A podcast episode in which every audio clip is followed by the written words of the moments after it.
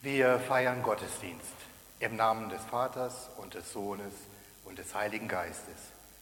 Amen.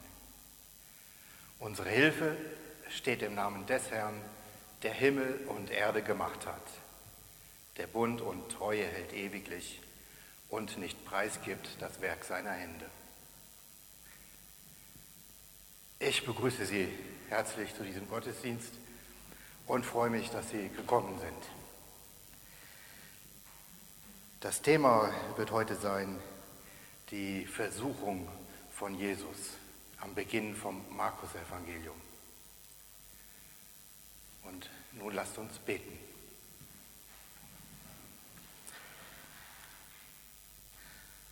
Groß bist du Gott und über alles Lob erhaben. Und da will der Mensch dich preisen, dieser winzige Teil deiner Schöpfung. Du selbst regst ihn dazu an, denn du hast uns zu dir hin geschaffen und unruhig ist unser Herz, bis es ruht in dir. Sag mir in der Fülle deiner Erbarmung, mein Herr und mein Gott, was du mir bist. Sag es zu meiner Seele. Dein Heil bin ich. Sag es so, dass ich es höre. Amen.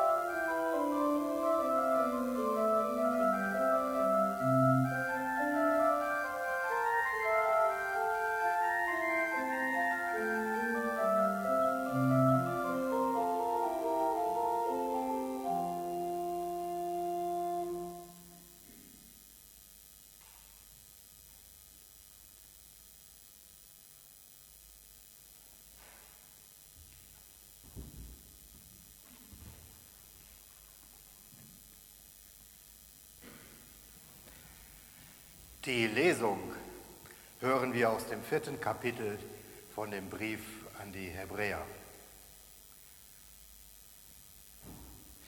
Da wir nun einen großen hohen Priester haben, der die Himmel durchschritten hat, Jesus, den Sohn Gottes, so lasst uns am Bekenntnis festhalten. Denn wir haben nicht einen hohen Priester, der nicht mit uns zu leiden vermöchte in unserer Schwachheit, sondern einen, der in allem auf gleiche Weise versucht worden ist, aber ohne Sünde. Lasst uns also freimütig hintreten zum Thron der Gnade, damit wir Barmherzigkeit erlangen und Gnade finden und uns so geholfen werde zur rechten Zeit.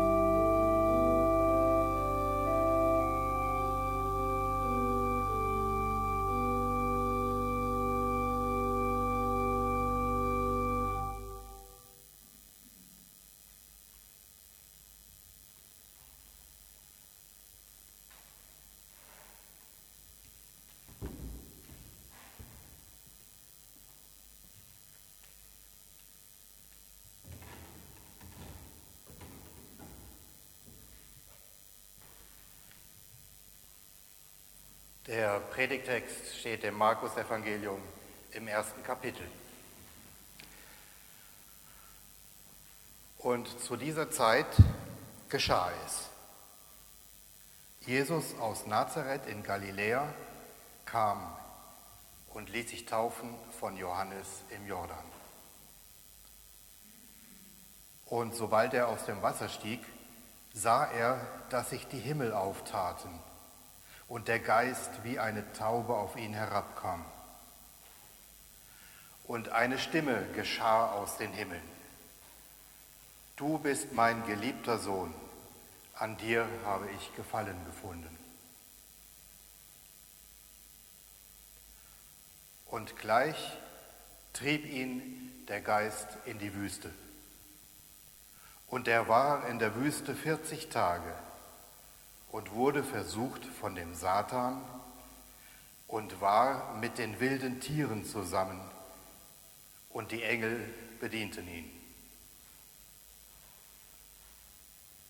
Nachdem aber Johannes ausgeliefert worden war, kam Jesus nach Galiläa und predigte die Heilsbotschaft Gottes und sprach, die Zeit ist erfüllt und das Reich Gottes ist nahe herbeigekommen.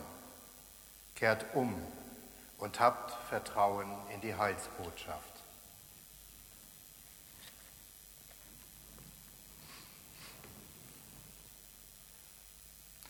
Liebe Gemeinde, als Jesus getauft wurde, wurde Gottes Stimme hörbar. Sie sagte, du bist mein geliebter Sohn, an dir habe ich gefallen. Man könnte meinen, dass dann Jesus sofort unter die Menschen ging und ihnen das Reich Gottes verkündigte. Und so sind ja auch viele nach einer Gotteserfahrung oder ihrem Bekehrungserlebnis so begeistert, dass sie sofort losgehen und anderen Menschen davon erzählen, und sie bekehren wollen. Aber ausgerechnet bei Jesus ist das nicht so, sondern Jesus muss erst einmal 40 Tage lang in die Wüste. In der Bibel ist die Zahl 40 ein Symbol. Sie bedeutet eine lange Zeit, in der jemand eine tiefgreifende Verwandlung durchmacht. Jesus ist wohl nicht freiwillig in diese Wüste gegangen, sondern der Geist hat ihn getrieben.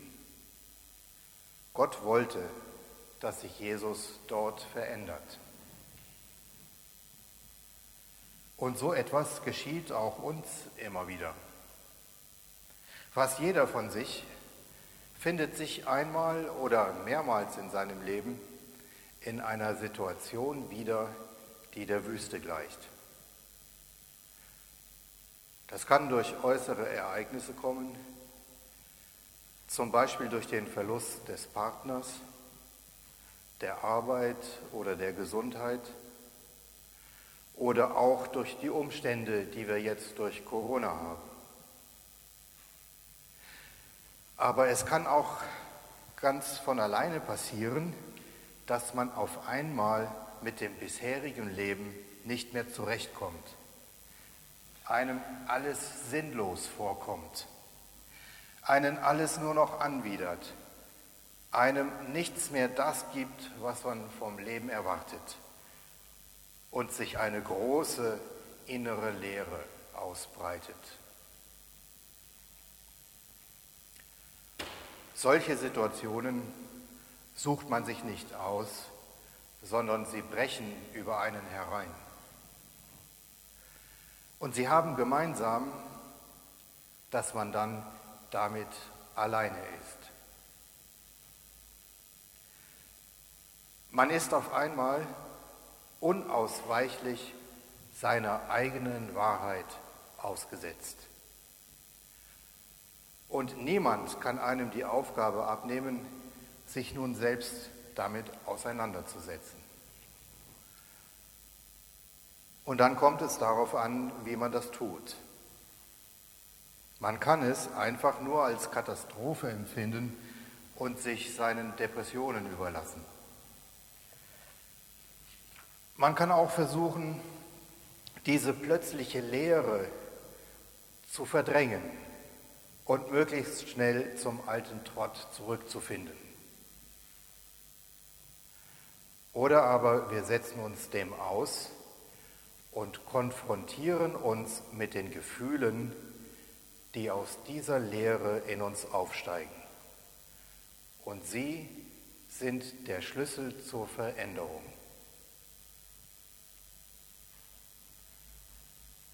Das bedeutet die Einsamkeit der Wüste. Wir sind allein mit uns selbst. Niemand lenkt uns ab. Die Stimmen der anderen sind ausgeblendet. Keiner sagt uns mehr, was wir denken und fühlen sollen, was wir tun oder lassen sollen. Niemand sagt uns, was gut oder schlecht ist. Selbst das, was unsere Eltern uns anerzogen haben, soll uns jetzt nicht mehr erreichen. Wir sollen nur noch das hören, was wir wirklich selbst sind. Und davor haben wir Angst. Denn wir wissen ja nicht, was wir dann aus uns selbst zu hören bekommen. Vielleicht melden sich da Stimmen, die wir bisher verurteilt und verdrängt haben. Jetzt, wo wir es ihnen endlich erlauben, melden sich in uns Stimmen, die uns so fremd und neu sind, als kämen sie nicht von uns, sondern von einem anderen Wesen. Und sie können uns Angst machen, weil sie oft im Widerspruch stehen zu dem, was wir bisher für gut und edel und vernünftig gehalten haben. Und vielleicht müssen wir dann erkennen, dass wir aber genau das in Wahrheit sind.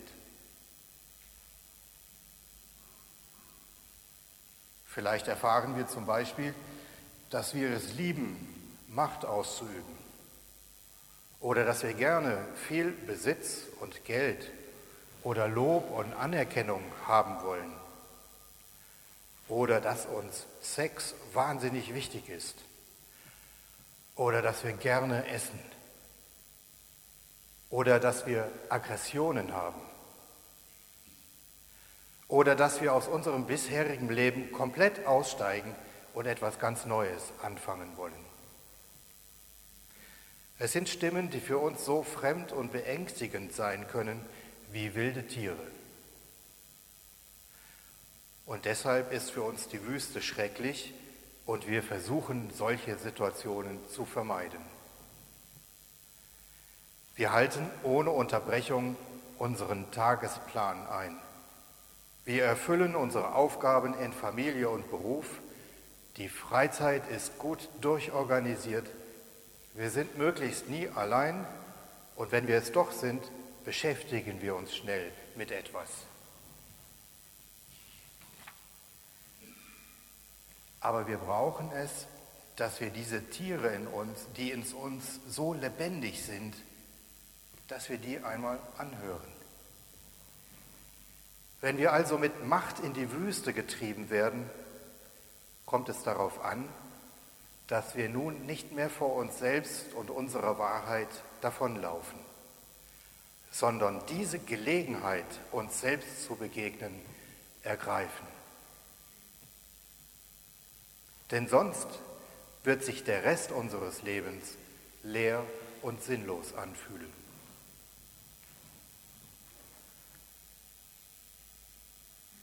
Aber was genau hat Jesus in der Wüste erlebt? Er wurde versucht von dem Satan und war mit den wilden Tieren zusammen und die Engel dienten ihm. Das Ziel des Satans ist es, den Menschen daran zu hindern, das zu sein, was er nach Gottes Willen ist und sein soll. Und der Mensch soll nichts anderes sein als eben ein Mensch. Ein vollständiger Mensch mit allem, was zu ihm gehört. Ein solcher vollständiger Mensch ist Jesus in der Wüste geworden. Es ist interessant, dass Jesus nicht nur den Titel Gottes Sohn hatte, sondern auch den Titel Menschensohn. Und das ist vielleicht sogar der einzige, den er wirklich selbst für sich gebrauchte. Jesus war also der wahre Mensch. Er war das, was ein Mensch ist, wenn der Satan ihn nicht in der Gewalt hat. Und das erkennt man daran, dass er mit den wilden Tieren zusammen war und die Engel ihm dienten.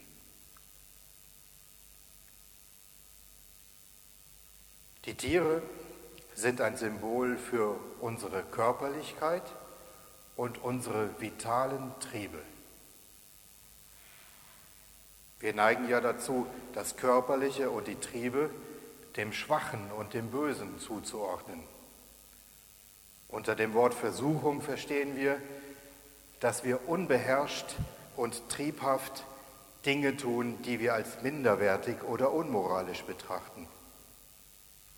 Man könnte also annehmen, dass Jesus den Satan besiegt hat, indem er sich über seinen Körper erhebt und die Triebe in sich vollständig abtötet. Aber genau damit geraten wir auf die falsche Spur. Denn der Satan ist nicht das Tierische in uns, sondern es ist der, der uns davon abhalten will, heil und ganz zu sein. Und die Kräfte, die durch die Tiere symbolisiert werden, gehören zu uns. Wir brauchen sie, um heil und ganz zu sein.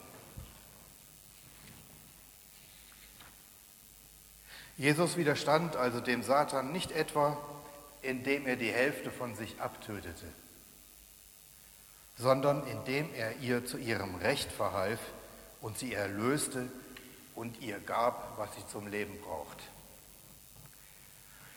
Der Satan will uns in uns selbst entzweien, dass sich immer ein Teil in uns gegen den anderen erhebt und wir nie zur inneren Einheit und zu unserer wahren Größe kommen. Indem Jesus sich dieser Entzweiung verweigerte, widerstand er dem Satan. Er besiegte nicht die Tiere, sondern die Entzweiung. Und als er die besiegt hatte, lebte er mit den wilden Tieren zusammen.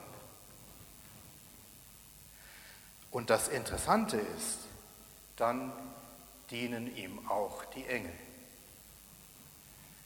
Das heißt, wir erfahren Gottes Nähe und die Unterstützung aus der geistigen Welt erst dann vollständig, wenn wir auch mit unserer Körperlichkeit und den Tieren in uns versöhnt sind und sie willkommen heißen. Sie sind unsere Lebenskraft und unsere Lebensfreude. Durch sie spüren wir unsere vitalen Wünsche und Lebensziele, die wir beachten müssen, wenn wir nicht innerlich absterben wollen. Wenn wir sie verurteilen, spalten wir sie von uns ab. Ihre große Kraft, die bleibt natürlich da, aber dann haben wir logischerweise keine Macht mehr über sie. Weil wir sie nicht wahrnehmen und annehmen, werden sie heimatlos und richtungslos. Und dann wirken sie zerstörerisch. Erst nach innen gegen uns selbst und dann auch nach außen. Die Zusammenarbeit mit unseren Lebensimpulsen macht uns dagegen zu ganzheitlichen, also vollständigen Menschen. Dafür müssen wir sie uns anschauen, sie kennenlernen und willkommen heißen. Dann dienen sie uns mit ihrer ganzen Kraft. Jesus kannte und akzeptierte die Tiere in sich, weil er sich ihnen zugewandt hatte. Und er konnte den Mut haben, sich ihnen zuzuwenden, weil er schon vorher von Gott die Zusage bekommen hatte, du bist mein geliebter Sohn, an dir habe ich gefallen. Und diese Zusage gilt auch für uns Kinder Gottes, mitsamt den Tieren in uns.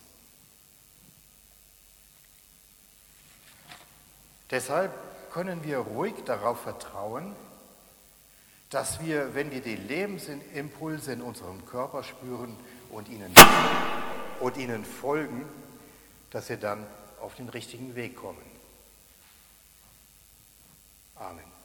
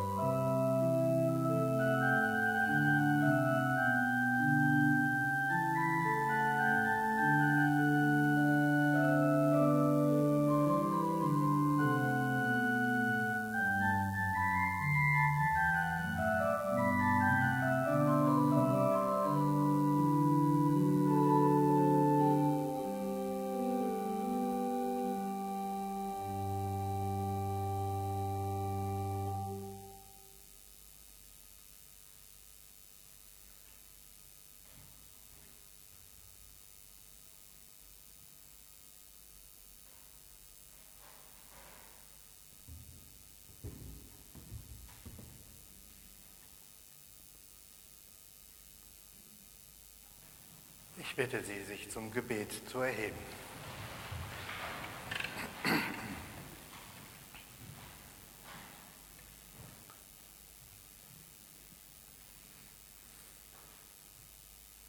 Gott, du kennst alle unsere Leiden, unsere Sorgen, Bedürfnisse, unsere Sehnsüchte für uns selbst und unsere Mitmenschen und die ganze Welt. Wir bringen sie jetzt in der Stille vor dich und vertrauen sie dir an, in der Gewissheit, dass du in allem mit deiner Kraft und Liebe gegenwärtig bist.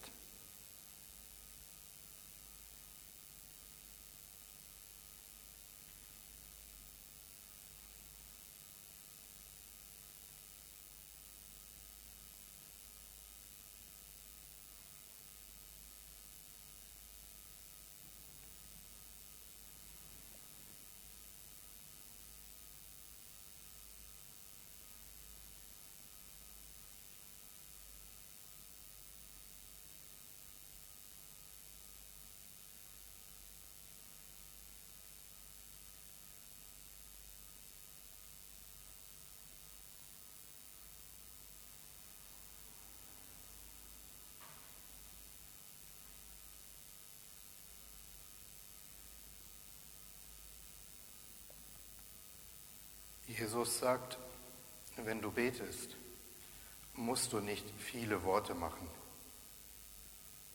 Geh in deine Kammer, schließ die Tür und bete zu deinem Vater, der im Verborgenen ist. Und dein Vater, der ins Verborgene sieht, weiß, was ihr braucht, noch ehe ihr ihn bittet. So sollt ihr beten unser Vater im Himmel. Geheiligt werde dein Name, dein Reich komme, dein Wille geschehe, wie im Himmel, so auf Erden. Unser tägliches Brot gib uns heute und vergib uns unsere Schuld, wie auch wir vergeben unseren Schuldigern und führe uns nicht in Versuchung, sondern erlöse uns von dem Bösen. Denn dein ist das Reich und die Kraft und die Herrlichkeit in Ewigkeit. Amen. Wir setzen uns wieder.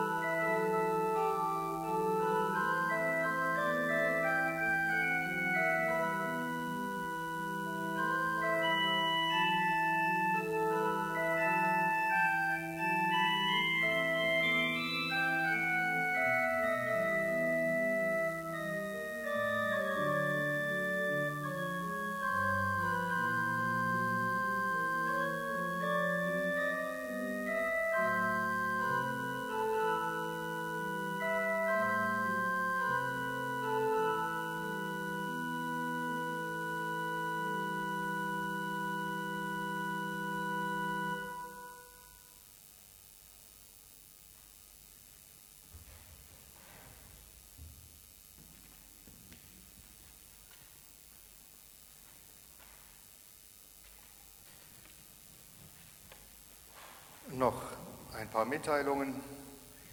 Das ursprünglich für heute angesetzte Zwiri-Kino, das fällt aus. Und am Freitag ist das Begegnungscafé für Trauernde hier im Cheminée-Raum im Kirchgemeindehaus am Freitag um 9.30 Uhr. Und bitte melden Sie sich an per E-Mail oder Telefon, damit wir einfach die, die im Blick haben, wie viele kommen, dass wir die, die, wir dürfen nicht mehr als fünf sein. Aber rufen Sie an und haben Sie keine Hemmungen, dahin zu kommen. Wer zuerst kommt, geht. ich glaube auch nicht. Ich denke, wir bleiben sowieso in der erlaubten Zahl. Ähm, am nächsten Sonntag ist der Generationengottesdienst hier in der Kirche mit Pierre-Louis von Almen und Malis Zweifel. Und die Kollekte ist bestimmt für Ancora. Das ist eine Reha-Klinik für psychisch Beeinträchtigte. Dann wollte ich noch sagen, diese Organistin hier ist nicht die Masako und auch nicht der Felix, sondern sie vertritt die beiden heute. Ich habe aber mir den Namen nicht aufgeschrieben. Hisako. Ja, In, äh, in Embrach, ne? sie spielt in Embrach sonst, der, hat also auch viel Erfahrung mit dem Orgelspiel im Gottesdienst, was man auch hören kann. Und dann wollte ich auch noch mal darauf hinweisen, dass die Predigten bei uns schon seit einiger Zeit auch auf der Homepage zu finden sind. Die meisten Predigten, die findet, finden Sie auf der Homepage, da können Sie sie runterladen und wenn Sie vielleicht den letzten Satz nicht gehört haben, können Sie ihn da nachlesen. Sonst, ich verschicke auch gerne die, die es so wie bisher wollen, äh, auch, auch gerne die Predigen direkt. Dann müsst ihr mir Bescheid sagen. So, äh, die, die sind auf der Homepage ähm, unter der Rubrik Mediathek. Da ist auf der Homepage ein Balken mit lauter kleinen Überschriften und ganz rechts äh, steht Mediathek. Wenn man da den, den Cursor draufhält, nicht draufklickt, sondern bloß draufhält, dann geht ein Fenster auf mit der ganzen Liste von dem Inhalt da drin. Ähm, es, man muss keine Angst davor haben, wenn man ein bisschen probiert, spätestens dann findet man es raus. Aber wer nicht zurechtkommt und kein Internet hat, der äh, gebe ich das auch gerne auf anderem Weg. So, das war's. Dann bitte ich Sie, sich noch für den Segen zu erheben.